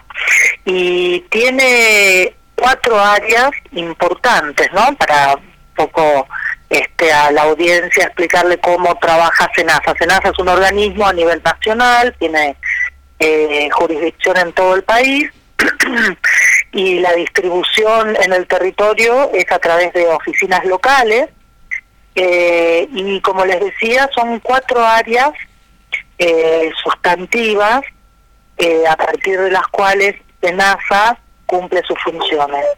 un área es la de sanidad animal, la cual se ocupa de la sanidad, valga la redundancia, eh, de todas las producciones pecuarias, ¿sí? Las producciones ganaderas, caprinas, aviares, eh, de cerdos, todo lo que tenga que ver con los animales. Otra segunda área importante es protección vegetal, donde SENASA cumple una función de determinar cuál es el estatus fitosanitario de los cultivos a nivel del país y también evitar la dispersión de plagas. Todo referido a la producción agrícola, sí, que obviamente incluye desde cereales, oleaginosas, forestales, frutales, hortícolas, aromáticas florales. La tercer, la tercer, el tercer área es todo lo inherente a cuestiones de inocuidad alimentaria. Y ahí es donde se pone de relevancia la importancia de eh, obtener en los sistemas productivos eh, alimentos inocuos. Sí, un, ejemplo pueden ser eh, huevos contaminados con salmonelosis, para dar un ejemplo, ¿no? Que es, es muy puntual, o chacinados contaminados con triquinosis, que ambas son enfermedades zoonóticas, o sea, que pueden pasar de los animales al, a las personas. Bueno, SENASA justamente con la implementación de todos sus protocolos de sanidad y calidad evita que ocurran esas cuestiones, ¿sí? Entonces, básicamente el área de inocuidad alimentaria se ocupa de la elaboración y la manipulación de los alimentos, que los alimentos lleguen en buenas condiciones de sanidad y de calidad y que no representen ningún riesgo para la salud de las personas. Y otro otra área que les mencionaba, que son cuatro, es está el área de agricultura familiar, que es en la cual yo cumplo mis funciones. Eh, yo soy la referente regional para el Centro Regional La Pampa San Luis de Agricultura Familiar. Es un área transversal que trabaja con protección vegetal, con sanidad animal y con inocuidad, específicamente orientada a todo lo eh, que se produce en el sector de la agricultura familiar. Por eso es que eh, la función de esta área básicamente es desde la identificación de los productores, su formalización, acompañarlos para ayudar eh, a, a que puedan producir y comercializar dentro de canales formales y siempre con este concepto que hablábamos antes, ¿no? Que las producciones sean libres de enfermedades e inocuas para los eh, consumidores. Ese es el rol a, a grandes rasgos que cumple SENASA en el tema de agricultura familiar. Después podemos decir también que, bueno, obviamente trabaja en una adecuación de las normativas, porque muchas normativas de SENASA históricamente fueron elaboradas pensando en eh, medianos y grandes productores. Entonces, al momento que uno quiere implementar esas normativas para el control sanitario en el sector de la agricultura familiar es casi imposible. Bueno, el área de agricultura familiar, que es un área relativamente nueva dentro del organismo, se ocupa de esto, de haber de, bueno, adecuar las normativas eh, a la realidad de los pequeños y medianos productores de la agricultura familiar, de manera de poder incluirlos en todo lo que es el sistema productivo nacional. Eh, yo esta mañana te vi trabajar, debo decir que estuvimos compartiendo ahí en un campo de Villa Mercedes eh, con horticultores, eh, hermanos bolivianos que están eh, produciendo cerca de la escuela agraria y vos hacías una cuestión casi de, docencia frente a ellos, explicándoles sobre determinadas normas de producción y cómo pueden llevar en cuenta algunas líneas de las que tiene Senasa que son beneficio para ellos.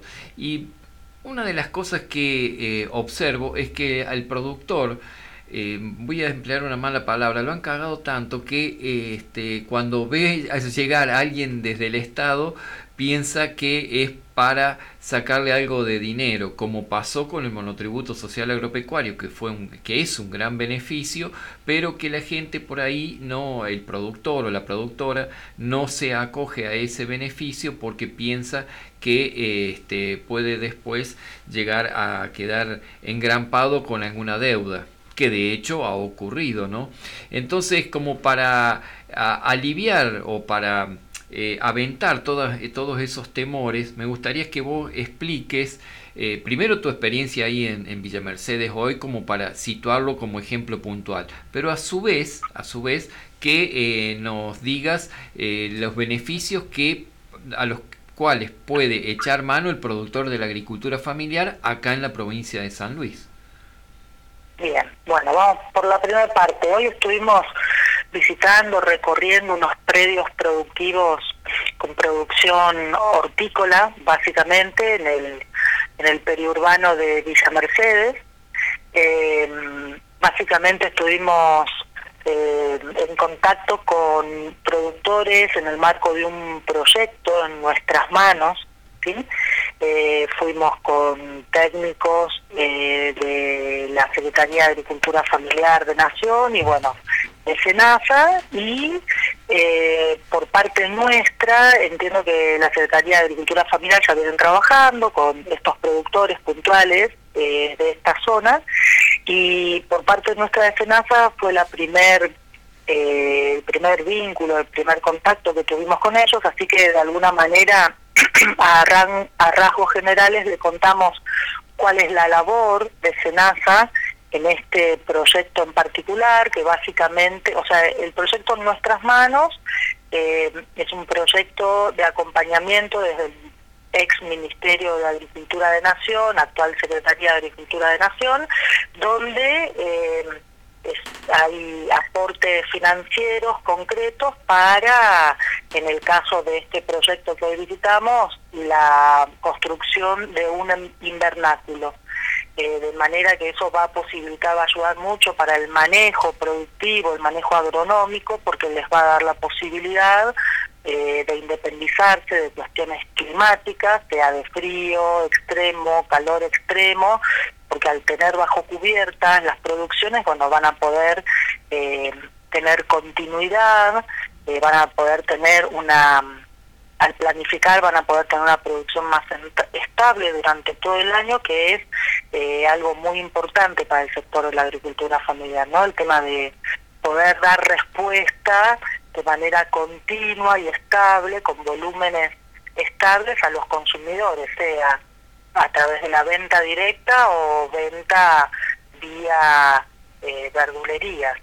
Claro. Entonces, Y en nosotros caso ahí de Villa, y en el caso de Villa Mercedes con las bajas temperaturas que hay, que estuvimos viendo cómo la helada quema los productos, viene justo un auxilio de este tipo.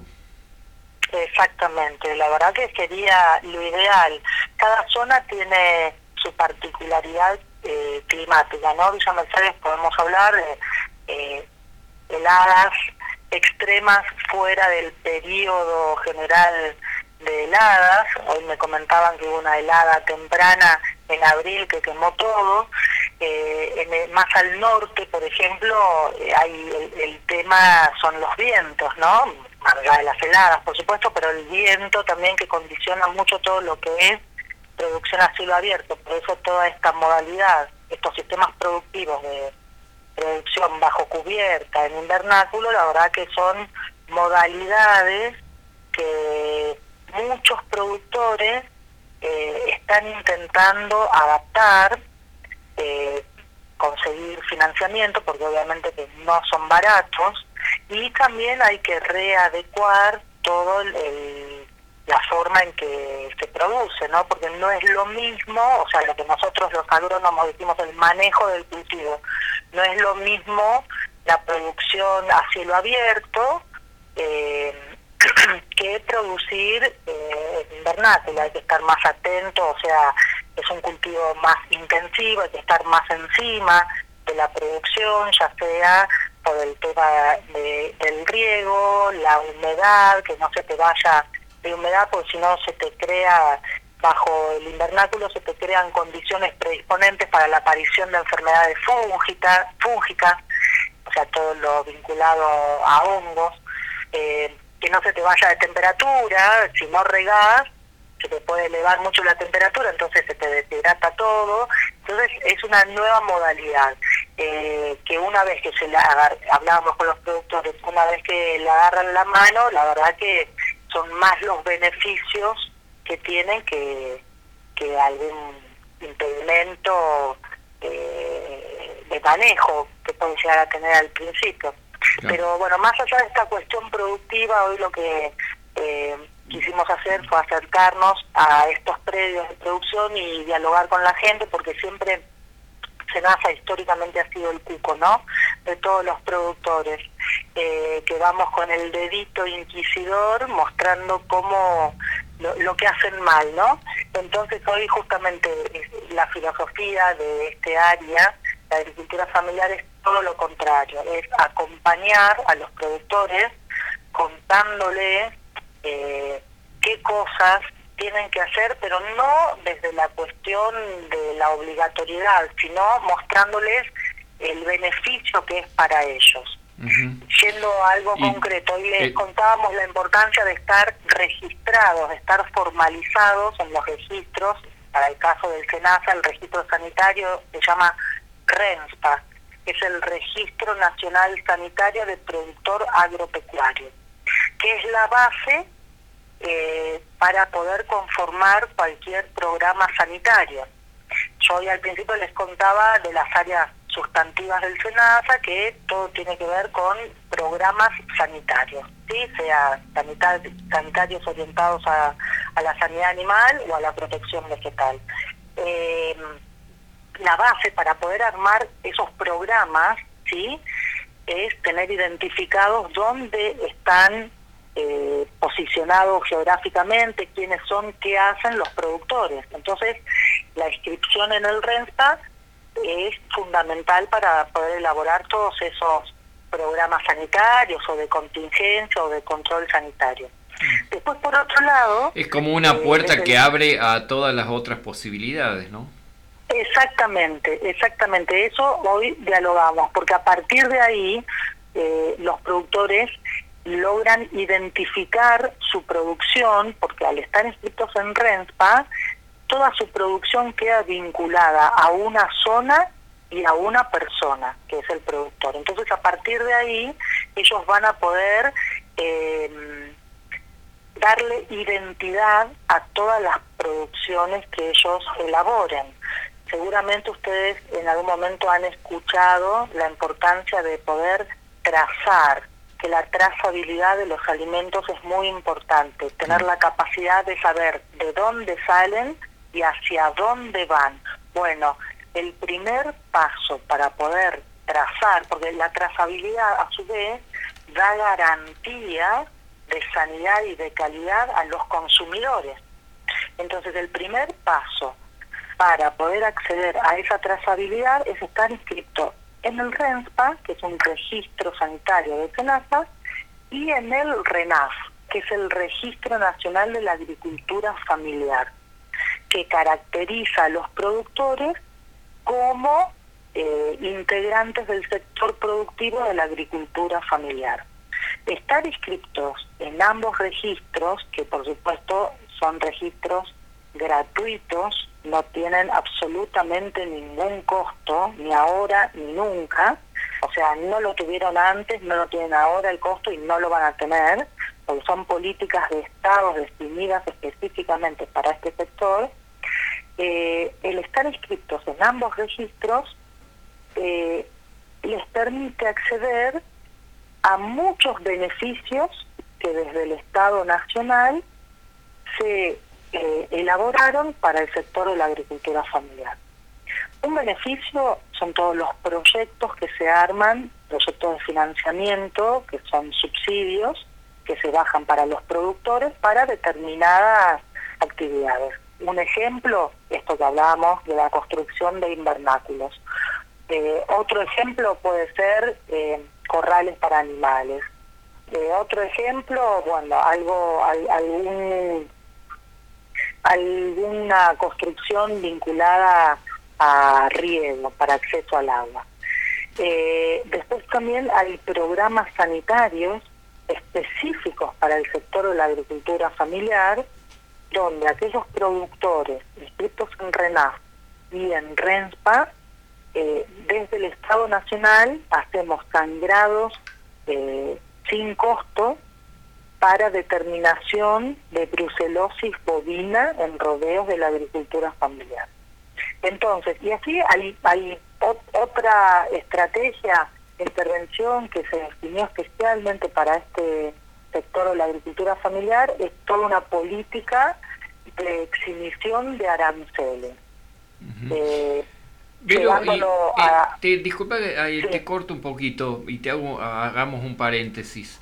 En tu recorrido por eh, el territorio provincial, que te la pasás viajando por todos lados, ¿qué, qué aspectos ves como eh, fortalezas dentro de los productores de la agricultura familiar y qué aspectos son los que muestran mayor debilidad y sobre los que ustedes como SENASA tienen que eh, poner mayor énfasis en su intervención?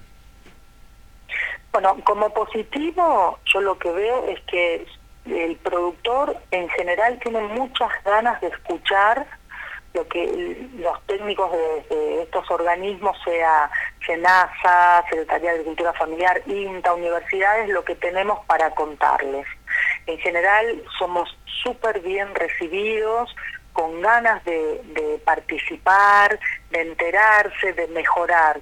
El sector de la agricultura familiar es un sector que siempre eh, quiere mejorar ¿sí? su forma de, producir, quiere buscarle una vuelta a las limitantes que pueden llegar a tener, sea de condiciones climáticas o de insumos o de agua.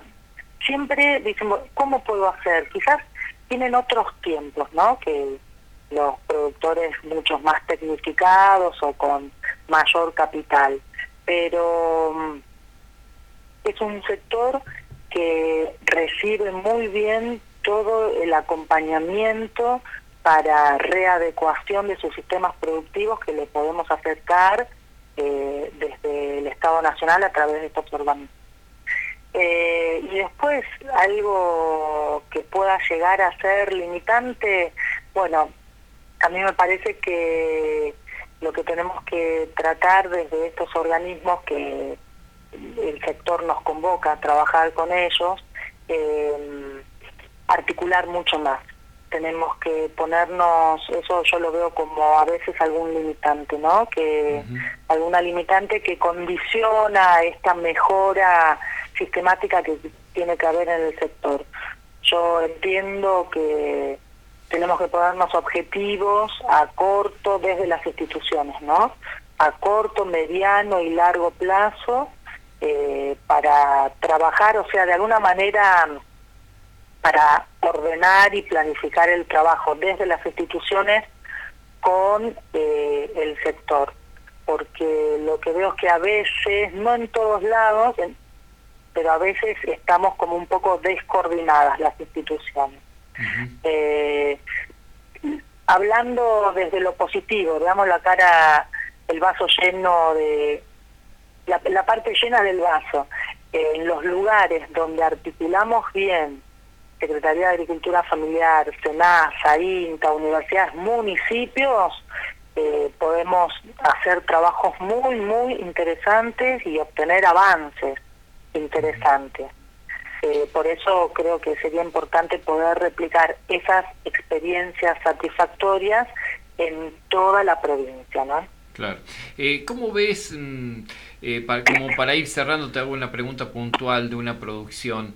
¿Cómo ves el, lo que se está realizando en el corredor entre Nogolí, San Francisco del Monte de Oro y Luján, que hay un grupo de productores que quieren escalonar su producción y que quieren hacer un mercado concentrador para eh, vender la producción ahí en el norte puntano. ¿Vos estás acompañando eh, ese proceso? ¿Cómo, ¿Cómo está ese proceso y cómo lo ves a eso? Si es factible de poder llevarlo a cabo.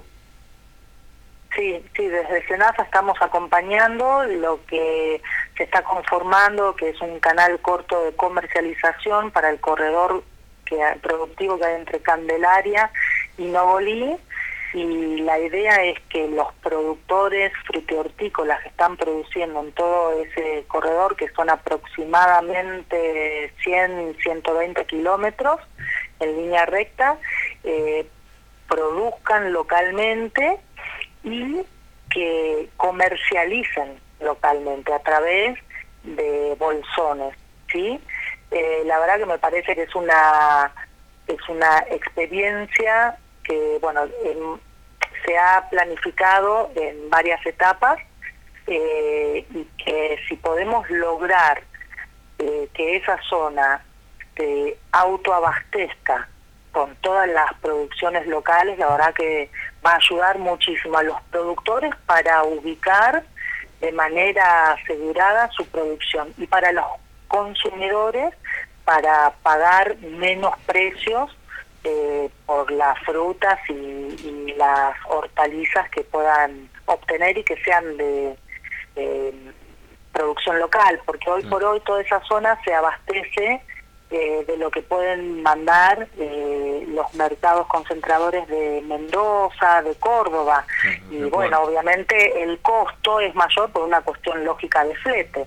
Entonces, si se puede producir y comercializar a nivel local en, este corredor, la verdad que sería una situación ideal donde productores y consumidores van a ganar. Claro. Eh, para terminar, Vero, eh, ¿qué recomendaciones les harías a- que tienen que llevar en cuenta sí o sí en este momento al productor de la agricultura familiar? Como resumiendo un poquito todo lo que dijiste, hacer esto, esto y esto.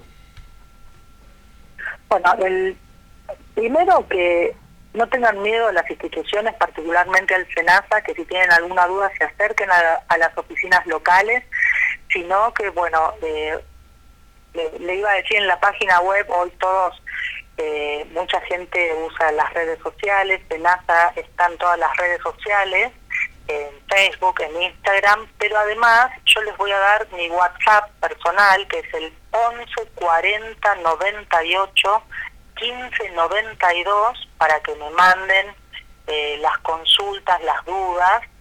Eh, y en esto les decía que se saquen el miedo, que todas las dudas que tengan que consulten, que para eso estamos, eh, somos técnicos, funcionarios trabajando eh, para el sector de la agricultura familiar para que pueda producir más y mejor y poder participar de estos canales formales de comercialización.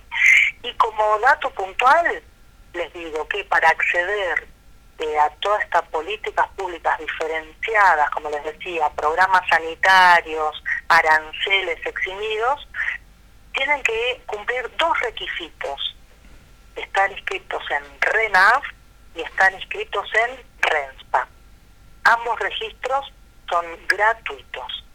Entonces, cualquier, eso sería para cerrar la nota. Inscripción en RENAV y en RENSPA. Es como tener la llave maestra de acceso a todas las políticas públicas diseñadas por el Estado Nacional para el sector de la agricultura familiar. Entonces, cualquier duda que tengan, eh, se pueden dirigir a la oficina local SENASA más cercana, o si no, a, a través de las redes sociales, o si no, en mi WhatsApp eh, laboral, que es el 11 40 98 15 92. A veces tardo en responder, pero en algún momento respondo, ¿sí? Quedan, quédense tranquilos que la respuesta la van a tener. Tenés una didáctica muy especial, Vero, para transmitir tus conocimientos y el compromiso que llevas adelante con los agricultores familiares. Desde acá, desde Caminos Ancestrales, Claudia, José, Nehuen y yo, Sergio, te agradecemos muchísimo este contacto y toda la información que has transmitido. Bueno, gracias a ustedes por contactarme bueno, a disposición cuando necesiten hablar cuestiones sanitarias, bueno, eh, si no es un tema de, de mi experiencia, podemos también eh, contactar a algún veterinario, que hay especialistas muy buenos en Senasa, bueno, para algún tema que ustedes necesiten eh, conversar, lo podemos hablar, ¿sí? Que necesite el sector, que sepamos que el sector está demandando información sobre tal o cual tema, ¿sí? Perfecto. A disposición. Muchísimas gracias. Bueno, hasta luego. Hasta luego. Saludos. Chao, chao.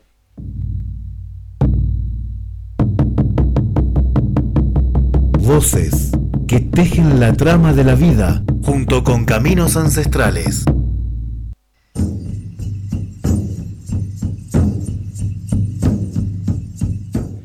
Ahí estábamos escuchando la voz de Vero Frigidi de Senasa. Ella está abocada de, llena, de lleno a la agricultura familiar acá en la provincia de San Luis. Eh, me consta que eh, es una trabajadora incansable y que, eh, como dijo, ese compromiso no es este, una mera retórica, sino que es un compromiso formal. Se relaciona muy bien con los productores de la agricultura familiar y les puedo asegurar, tuvo que pelear eh, ella misma contra eh, una idea formada sobre Senasa que siempre te vienen a controlar y te vienen, o desde los gobiernos te vienen a sacar un peso. Entonces ella lo que tiene, tuvo que hacer es revertir toda esta situación y se transforma en casi una docente acerca de cómo tienen que hacer la sanidad de los animales o hacer la sanidad de los productos. Por ejemplo, esta mañana que estuvo en Villa Mercedes con huertas muy grandes que son cuestiones para la venta, eh, haciendo las recomendaciones de cómo eh, trabajar mejor la parte sanitaria y cuáles son las... Este, digamos, las políticas que en este momento desde el Estado Nacional les está favoreciendo a los agricultores familiares. En ese sentido, recalcar lo que decía eh, la entrevistada, de que estas instancias de inscripción, estas instancias de reconocimiento gubernamental, no están hechas como para que se conviertan en una nueva limitante para el pequeño productor, sino todo lo contrario, son justamente herramientas pero es, es difícil lograr combatir contra esta idea que está muy instalada en el imaginario popular de que el Estado suele ser la figura antagónica que viene a molestar básicamente. Fíjate vos que esto lo podemos atar con la primera noticia que vos leíste de Salta, del escaso este, registro que hay de agricultores familiares o del campesinado en los censos.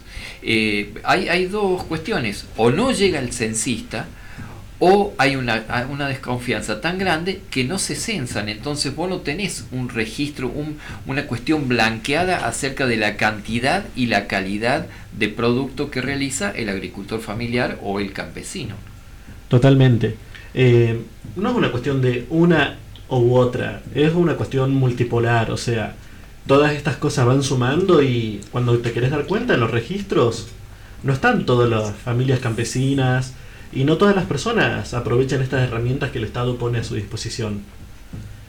Bueno, para darle un cierre a este tercer bloque, tercer y último bloque, la última noticia que tenemos, con un poco de sabor amargo, recibimos esta noticia desde el movimiento campesino de Santiago de Santiago. Una vez más, la justicia santiagueña contra el campesinado. El jueves 18 de agosto, más de 15 policías de la localidad de Westburg ingresaron violentamente, armados, encapuchados y sin mostrar ninguna orden a las viviendas de pobladores de la comunidad de Trinidad y Villa Brana, en el departamento Moreno. A las 6.30 aproximadamente, Violentan a Dante Pereira, a Romina y a su hijo menor. Lo sacaron de la cama y a los empujones sin dejarlo vestir, mientras Romina pedía explicaciones de por qué lo tratan así. Le respondieron que él ya sabe por qué. Más de media hora desnudo en la intemperie con la fría temperatura, mientras la policía intimidaba al hijo de Dante y Romina, e incluso amenazaron con matar a uno de los animales que cría la familia como sustento de igual modo violento contra la anciana Luisa, escalada de 70 años, a la nuera y nieta a quienes les pidieron el DNI, revolvieron las pertenencias de la casa rancho. Después de todo eso, y al cabo de tres cuartos de hora se presentó otro móvil con la orden del operativo, que por denuncia del empresario de apellido Benito, la jueza Danielsen y la fiscal González Garay ordenan allanamiento y detención, denunciados por quienes intentan despojar a las familias de su territorio de vida y producción. Las familias campesinas de Villabrana y Trinidad vienen resistiendo intentos de usurpación, despojo de sus tierras ancestrales por parte del empresario de Córdoba Pignata y Benito, que no conformes con la gran cantidad de tierras que vienen acaparando, el desmonte ilegal que realizan y otros delitos impunes, pretenden hacerse a la fuerza y penalizando la lucha justa por la tierra de las familias que resisten y cuidan el territorio desde generaciones. Otro hecho más respecto de, de, las usurpaciones y de las violaciones a los derechos humanos porque que te aparezcan a la hora que aparecen, casi de madrugada, es porque realmente no, no están autorizados legalmente para hacer las cosas a la luz del día. Vergonzoso este tipo de situaciones. ¿Y cuántas ya hemos eh, dado a conocer y cuántas no, no, no llegaremos a conocer nosotros? ¿no? Lamentablemente, además está la violación de todos los protocolos de acción de las fuerzas coercitivas del Estado. O sea, si la policía tiene que hacer un allanamiento, eh, tiene todo el poder coercitivo, tiene toda la legitimidad de hacerlo, siempre y cuando lo primero que aparezca es la orden. No puede ser de que lo último que aparezca sea la orden. Eh, esto que es algo que también hemos naturalizado, es una violación grave al Estado de Derecho. Entonces, este tipo de situaciones que lamentablemente son muy comunes, eh, es la forma que también utiliza el empresariado para garantizar la impunidad de las personas que más tienen y poder criminalizar a los que menos tienen. Y el sostén a través de la justicia. Por supuesto. Eh, a esta altura, los atropellos de la derecha, los atropellos de los grandes sectores económicos y los atropellos de los criminales que se visten como si fueran empresarios no podrían existir sin la cooperación activa de la justicia. No solamente la negligencia de no sacarle las multas cuando realizan desmonte ilegal o de no detener las operaciones ilegales que están haciendo dentro del campo, sino también la utilización de todos los aparatos, tanto fiscales como represivos del gobierno, para poder ser fines a sus intereses. Y esto es preocupante. Eh, es algo de que se había naturalizado en la época feudal, pero se supone que hemos avanzado como Estado-nación. ¿Por qué estamos de vuelta con las mismas praxis que en el 1700? Es preocupante.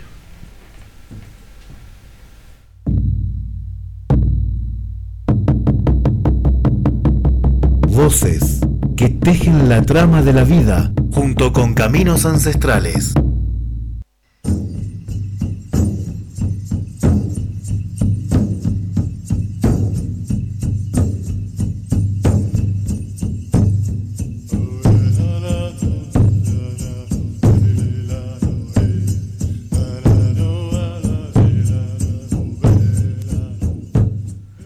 ¿Sabes qué es lo que está sucediendo en este momento, Sergio? Ahora mismo, ¿qué estamos transitando? A ver. Estamos transitando la primera vez en casi cinco programas que estamos terminando a tiempo este programa de Caminos Ancestrales. La verdad es que noticias no nos faltan, temas de debate no nos faltan, pero hay que ser muy rigurosos con los tiempos de la radio, los tiempos de la radio son bastante tiranos. Así que, como siempre, agradecer a nuestra audiencia por habernos acompañado en este tejido que es Caminos Ancestrales. Les comentamos de que si se perdieron alguna parte de este programa o si quieren escuchar los programas anteriores, pueden buscarlos porque están todos en Spotify. Si ustedes buscan en Google Radio Rebelde Contenidos, el primer resultado que les aparece en nuestra página de Spotify, en donde hemos subido los 19 programas que van de este año de Caminos Ancestrales y el resto de la programación local de Radio Rebelde Cooperativa de Trabajo. Así que bastante feliz por haber llegado al final del programa y bastante entusiasmado porque ya el programa que viene es el número 20. Los números redondos son bonitos. Así es. Bueno, yo me despido, me dejó muy contento las notas que hiciste, Claudia, del pueblo Huarpe Pincanta, eh, el festejo del Año Nuevo que seguramente vamos a tener alguna información más acerca del acto o de los actos centrales y demás de, que se realizan en el territorio y el domingo como una culminación de todos estos actos. Así que vamos a tener información sobre eso para el próximo programa. Así, seguramente los mensajes, los mensajes ancestrales llegarán de la mano de las autoridades del pueblo nación eh, no queremos despedirnos sin dar las gracias por el año que pasó, por el acompañamiento del sol y de la luna en ese año que se va, por el acompañamiento de la familia antigua, de los cuatro elementos, y, dar las gracias por lo que viene también, que seguramente eh, va a estar lleno de conexión con la madre naturaleza eh, y esperamos repito, expectantes a ver cuáles son los mensajes que llegan desde el territorio para poder anclarnos eh, con la naturaleza, en el medio de la naturaleza y para la naturaleza, como nos enseña nuestro pueblo nación. De manera que mm, feliz año nuevo, queridos compañeros, que sea un año luminoso, un año bendecido por la naturaleza que el sol y la luna los arropen y que los ancestros no se despeguen y no, les, no los dejen de aconsejar y de acompañar y de arropar bajo los ponchos sagrados. Pucuy. Que así sea. Pucuy. Hasta la semana que viene. Hasta la semana que viene, pero antes de irnos, eh, retomamos lo mismo que dijimos al inicio del programa. Eh, basta de la UFER, basta de la utilización judicial como atropello a la democracia y basta de la impunidad a los fiscales que estaban actuando de manera corrupta, a los jueces que están actuando de manera indebida dentro de la Argentina. Basta de la UFER hasta la semana que viene.